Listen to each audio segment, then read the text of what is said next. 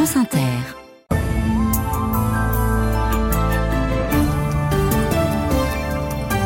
Le journal Florence Paracuelos. Bonjour. Bonjour Nicolas, bonjour à tous. À la une ce matin, les gens du Nord et le soleil qu'ils n'ont pas dehors. Nouvelle alerte pluie, inondation dans le Pas-de-Calais, placé en vigilance orange. Pendant ce temps-là, des sinistrés des dernières crues s'installent dans des mobilhomes du provisoire qui risque hélas de durer, on va l'entendre. 42 Français assassinés par le Hamas, c'était le 7 octobre dernier en Israël. Quatre mois plus tard, un hommage national leur sera rendu aux invalides à 11h45. Témoignage d'une des familles présentes dans un instant.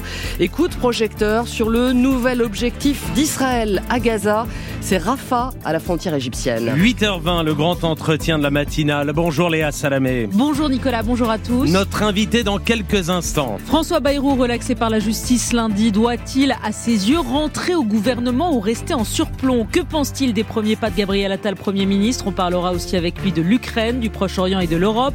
Lui qui fut longtemps un des députés européens, un des députés européens les plus passionnés. Jean-Louis Bourlange, président de la Commission des Affaires étrangères de l'Assemblée nationale, est notre invité à 8h20. Et vos questions 01 45 24 7000. D'ici là, on se demandera qui a oublié de remettre des boulons sur la porte du Boeing qui s'est envolé début janvier aux États-Unis. Il en manquait quatre. Nous serons dans le Doubs où Emmanuel Macron était en visite surprise hier. Il n'a prévenu personne, ni les journalistes, ni le maire de la commune où il s'est arrêté boire un café. Et puis l'homme face à l'intelligence artificielle, intarissable sujet d'analyse, c'est celui du dernier film de Bertrand Bonello qui sort aujourd'hui au cinéma. France Inter. Quand reviendront-ils dans leur maison inondée au mois de novembre, puis en janvier, inhabitable? Pour des centaines de sinistrés du Pas-de-Calais, il a fallu squatter chez les uns et les autres depuis de longues semaines, d'où la création de ce village de mobilhome à Longuenesse, près de Saint-Omer, conçu pour accueillir des familles. Alice Marot a vu s'installer les premières. Annie vient juste d'avoir son nouveau trousseau de clés. Numéro 7, j'espère que ça me portera chance. Depuis novembre, elle habite chez sa fille, près de Lens, à 60 km de sa maison dévastée à Blandec. Je commence à en avoir un peu marre hein, de trinque-baller euh, d'un côté, de l'autre. Euh. Psychologiquement, c'est un peu fatigant, quoi.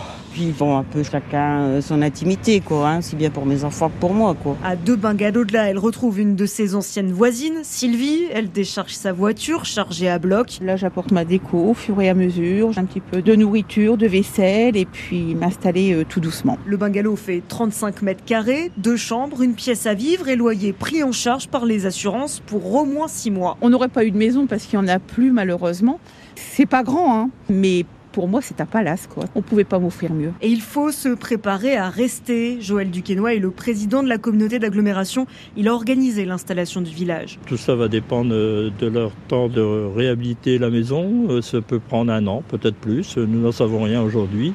Nous allons arriver sur le printemps assez rapidement, j'espère, pour leur donner aussi des conditions de vie plus agréables. À terme, 30 bungalows peuvent être installés sur ce terrain. Voilà, 6500 habitations ont été sinistrées en novembre, presque 3000 en janvier. 300 demandes de relogement ont été déposées à la préfecture du Pas-de-Calais. De nouveau en alerte orange à partir de 10 heures ce matin. De fortes pluies pourraient faire remonter les niveaux de la, de la liane et de la canche. Il est 8h05. Le Kaddish, prière juive des morts, puis la Marseillaise dans la cour d'honneur des Invalides. L'hommage national aux victimes françaises des attentats du Hamas le 7 octobre dernier aura lieu ce matin à partir d'11h45, quatre mois après le début de la tragédie.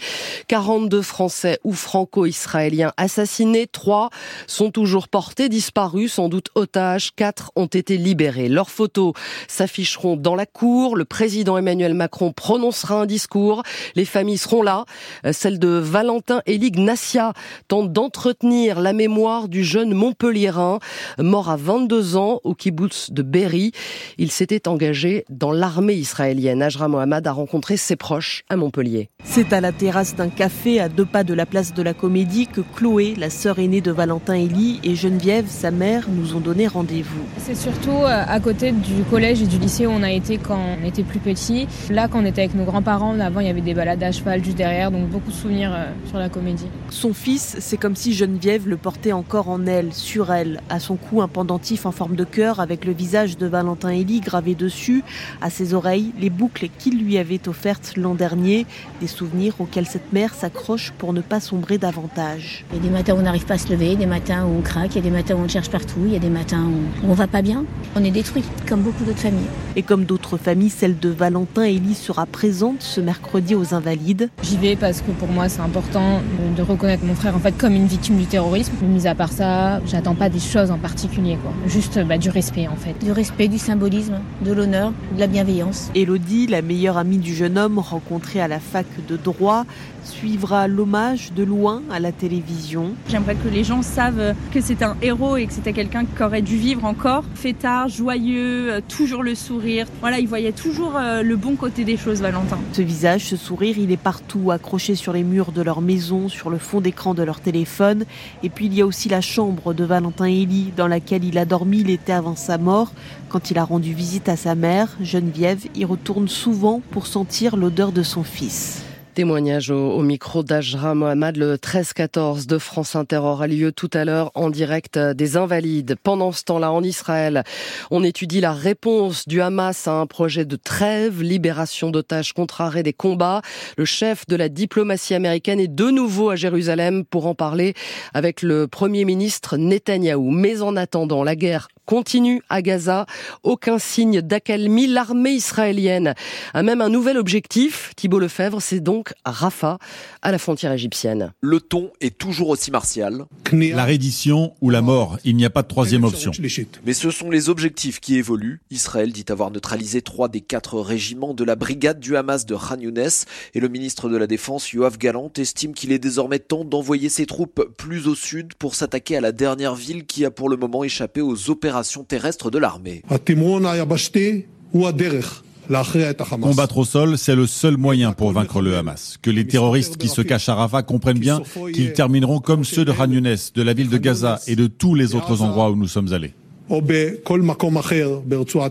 Pas un mot, en revanche, pour le million et demi de civils poussés vers le sud par l'armée et désormais déplacés sous des tentes à Rafah dans des conditions sanitaires déplorables. Tamara Al-Rifai est porte-parole de l'UNRWA, l'organisme des Nations Unies en charge de l'aide humanitaire. Une offensive militaire sur Rafah, surpeuplée, pour nous est une cause de panique. Il n'y a plus de place dans les abris pour pouvoir aux besoins de cette population. Rafah est un cul-de-sac. Juste derrière, c'est l'Égypte qui refuse catégoriquement d'accueillir des déplacés gazaouis. Quand les combats commenceront, ces civils fuiront et personne ne sait aujourd'hui où ils pourront se mettre à l'abri. Thibault Lefebvre, correspondant de France Inter à Jérusalem. Au Chili, endeuillé par les incendies, un nouveau deuil national a été décrété après la mort hier de l'ancien président Sébastien Piñera dans un accident d'hélicoptère. Il fut le premier, le premier chef d'État de droite élu après la dictature de Pinochet à deux reprises entre 2010 et 2022. France Inter, il est 8h09, il manquait donc Florence des boulons. Voilà les premières conclusions de l'enquête sur le Boeing 737 MAX 9 qui avait perdu une porte en plein vol début janvier au-dessus des États-Unis. L'issue était condamnée mais la porte s'est envolée après le décollage de l'appareil d'Alaska Airlines à Portland et c'est bien le constructeur Boeing qui semble être responsable. Washington, Sébastien Paour. Il manquait quatre boulons à la porte qui s'est arrachée alors que l'appareil prenait de l'altitude. Voilà les premières conclusions de l'enquête menée par l'Agence américaine de sécurité des transports, la NTSB. Elle explique qu'il n'y a pas d'usure ni de déformation autour de certains trous, ce qui laisse penser que les boulons n'étaient pas fixés à ces endroits. Alors qui ne les a pas mis en place? A priori, les ouvriers de Boeing eux-mêmes, ils ont fait une réparation sur des rivets du fuselage à l'endroit où se trouvait cette porte qui condamnait une issue de secours. C'était en septembre dernier à l'usine Boeing de Renton, dans l'État de Washington. Mais les photos récupérées par la NTSB après les travaux montrent donc que quatre boulons manquaient quand l'appareil a quitté cette usine fin octobre pour être livré à la compagnie Alaska. Nouveau mauvais point donc pour l'avionneur américain qui vient de découvrir un raté de plus, deux trous mal percés sur les fuselages des 737 MAX en construction. Une cinquantaine d'appareils vont devoir repasser à l'atelier. Washington, Sébastien Paour, France Inter. Et il va falloir renforcer les contrôles chez Boeing, a dit hier le nouveau patron de l'agence américaine de régulation de l'aviation civile. Après les yaourts avec moins de yaourts dedans ou les paquets de chips allégés de quelques grammes, voici le nouveau truc de l'industrie alimentaire pour en donner toujours moins aux consommateurs et réduire ses coûts de production.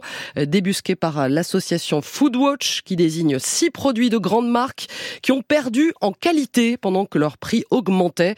On citera par exemple le surimi Fleury-Michon, 11% de poissons en moins dans la recette pour un prix en hausse de 40% entre 2021 et 2023. Un petit tour dans le Doubs pour rencontrer les agriculteurs en catimini. Emmanuel Macron, sans journaliste, entre deux consultations sur la suite du remaniement, visite surprise hier dont les clients du bar tabac de Roulant parleront longtemps. Il y a bu deux cafés et discuté avec eux, mais le maire du village n'était pas au courant. Il n'a pas pu parler au président, averti au dernier moment. C'était trop tard. J'y croyais pas. Euh, on me l'a dit plusieurs fois. Moi, j'ai dit, mais c'est n'importe quoi. Arrêtez vos bêtises. Donc, j'y croyais pas. Et puis, euh, petit à petit, à force, euh, les gendarmes aussi m'ont appelé pour me, me, dire que c'était vrai. Vous trouvez pas un petit peu dommage qu'il n'ait pas pris le temps de rencontrer le, le, maire de la commune? Je suis un peu déçu, oui, c'est vrai. Peut-être parce qu'il a envie de boire un café ou discuter un peu avec la population. J'aurais bien aimé, c'est vrai. J'aurais dit que j'étais fier de le recevoir. Hein. C'est quand même le président de la République et euh, je suis une, une, génération où on a, on a du respect. D'autant plus que je l'avais parrainé aux dernières élections. Mais, mais voilà, ça c'est parfait. Alain Jacot, le maire de Roulant, un peu plus d'un millier d'habitants joints par France Bleu Besançon. Et voilà qui intéressera les agriculteurs. Ça se passe au Parlement européen comme souvent. Qui doit se prononcer aujourd'hui sur les NTG, nouvelles techniques génomiques appliquées aux plantes. Elles permettraient aux agriculteurs de cultiver des variétés plus résistantes à la sécheresse, aux insectes ou encore aux maladies, disent ceux qui les soutiennent. Les autres, Anya Vogel, dénoncent de nouveaux OGM. Pourquoi priver les agriculteurs des nouvelles techniques génomiques qui ne font qu'accélérer des modifications susceptibles de se produire naturellement et qui ne posent donc aucun problème selon le président de la commission de l'environnement, le macroniste Pascal Canfin? On ne manipule pas le génome, on ne manipule pas l'ADN contrairement aux OGM, mais on reste bien dans quelque chose en laboratoire qui accélère une solution que la nature aurait mis des dizaines d'années à trouver. Ne seraient concernées que les nouvelles techniques qui servent à s'adapter au changement climatique ou à réduire les pesticides. Aucune ne pourra être labellisée bio. Il s'agirait aussi d'interdire totalement les brevets. En revanche, pour la traçabilité et la transparence, les règles seraient beaucoup moins strictes et c'est précisément ce que refuse Christophe Clergeau, rapporteur pour les socialistes européens quelle que soit la performance de ces nouveaux OGM, il faut qu'ils respectent les droits des consommateurs, il faut qu'ils respectent le libre choix des producteurs et il faut qu'ils fassent l'objet d'un examen scientifique approfondi. Le vote ce midi sera serré et même s'il devait être positif, difficile d'imaginer un accord avec les États membres d'ici la fin de la législature. Strasbourg, Anya Vogel, France Inter. 21,4 milliards de dollars Total Energy a encore battu son record historique de bénéfices en 2023. Les chiffres viennent d'être annoncés. On y revient dans le journal de 9 heures. Une adolescente de 14 ans avec un, en couple avec un homme de 39 ans. C'est l'histoire de Judith Godrèche qui dénonçait il y a quelques semaines l'emprise qu'avait exercée sur elle le réalisateur Benoît Jacot. Hier, elle a porté plainte contre lui pour vol avec violence sur mineurs de moins de 15 ans. C'est une information France Inter. Le monde à l'envers au tribunal de Limoges, dont le procureur de la République comparaissait hier devant le Conseil supérieur de la magistrature pour avoir tenu des propos déplacé à l'égard de plusieurs femmes du tribunal. À l'audience, euh, Jean-Philippe Degnaud, le ministère de la Justice a réclamé sa mutation d'office et le retrait de ses fonctions de procureur. Baptiste Porcher reconnaît tout un chapelet de blagues qu'il qualifie de second degré, d'humour noir, ambiance salle de garde. Et il comprend aujourd'hui, pour certaines, qu'elles aient pu être gênantes, sauf qu'elles ne visaient que des femmes, souvent des jeunes femmes qui évoquent des propos déplacés sur leur corps, des regards soutenus sur leur poitrine ou leurs jambes, L'une d'entre elles, magistrate, est entrée en dépression. Une autre, assistante de justice, est partie de la juridiction dégoûtée. Il se comporte comme ceux que l'on juge, gronde la chancellerie, en minimisant ses actes et en niant la parole des victimes. Il n'a plus aucune légitimité pour rester procureur. Au bord des larmes, Baptiste Porcher plaide qu'il a pris conscience de tout, qu'il a cessé toute forme d'humour. Ne le sacrifiez pas pour en faire un exemple, supplie son avocat. Il reconnaît un registre lexical déplacé. Il n'en est pas fier, mais il ne mérite qu'un avertissement et rien de plus. Récit signé Jean-Philippe Degnaud euh, à lire en longueur sur franceinter.fr. Le Conseil supérieur de la magistrature rendra sa décision le 12 mars. Fin de parcours pour Sochaux en Coupe de France. Le club de troisième division a eu trop de mal face à Rennes hier soir, battu 6 buts à 1 à domicile et ce sont les Bretons qui filent en quart de finale avant la, nouvelle moisson de qualifiés attendue ce soir. Soirée qui déterminera aussi l'affiche de la finale de la Cannes, la Coupe d'Afrique des Nations. Le Nigeria affronte l'Afrique du Sud à 18h, puis la Côte d'Ivoire, rescapée et organisatrice de la compétition, rencontrera la République démocratique du Congo à 21h. Enfin, c'est le sujet du moment, objet de tous les fantasmes et de beaucoup d'inquiétudes. L'intelligence artificielle est au cœur du dernier film de Bertrand Bonello, La Bête, adapté d'Henry James avec Léa Seydoux, sorti aujourd'hui. C'est un voyage à travers le temps, Corinne Pellissier, qui nous invite à, à réfléchir au futur rapport entre l'homme et la machine. J'ai ce sentiment très profond que quelque chose de terrible va arriver. Rarement un film de science-fiction aura semblé aussi proche de nous. Pas d'effet tape à l'œil, pas de robots tueurs, mais des machines en 2044 qui ont pris le pouvoir et nous invitent à basculer dans un monde débarrassé de sentiments comme la colère ou l'angoisse grâce à une petite aiguille enfoncée dans l'oreille. Votre projet personnel Travailler. Léa Seydoux ici, à la recherche d'un emploi, prier de purifier son ADN des traumatismes subis dans de précédentes vies grâce à l'intelligence artificielle. Difficile pour Bertrand Bonello, après la longue grève à Hollywood, de faire plus actuel. Moi, j'ai terminé mon montage à peu près au mois d'avril et c'est à peu près la couverture de tous les journaux, du positif, mais aussi des dangers de l'intelligence artificielle, des immenses questions euh, éthiques, morales, euh, voire politiques, parce qu'on est dans une vraie période de mutation dont personne ne sait exactement comment on va s'en sortir. Mais là où c'est très facile de s'identifier au personnage de Léa, c'est qu'elle doit choisir entre avoir un travail à la hauteur de son intelligence et de ses capacités ou pouvoir vivre une histoire d'amour. Une histoire magnifique qui se déroule sur deux siècles entre Paris et Los Angeles à la recherche toujours du grand amour, trouvé, refoulé, perdu, aux côtés du comédien George McKay. Trois moments clés, trois atmosphères, une esthétique léchée pour un film renversant d'humanité.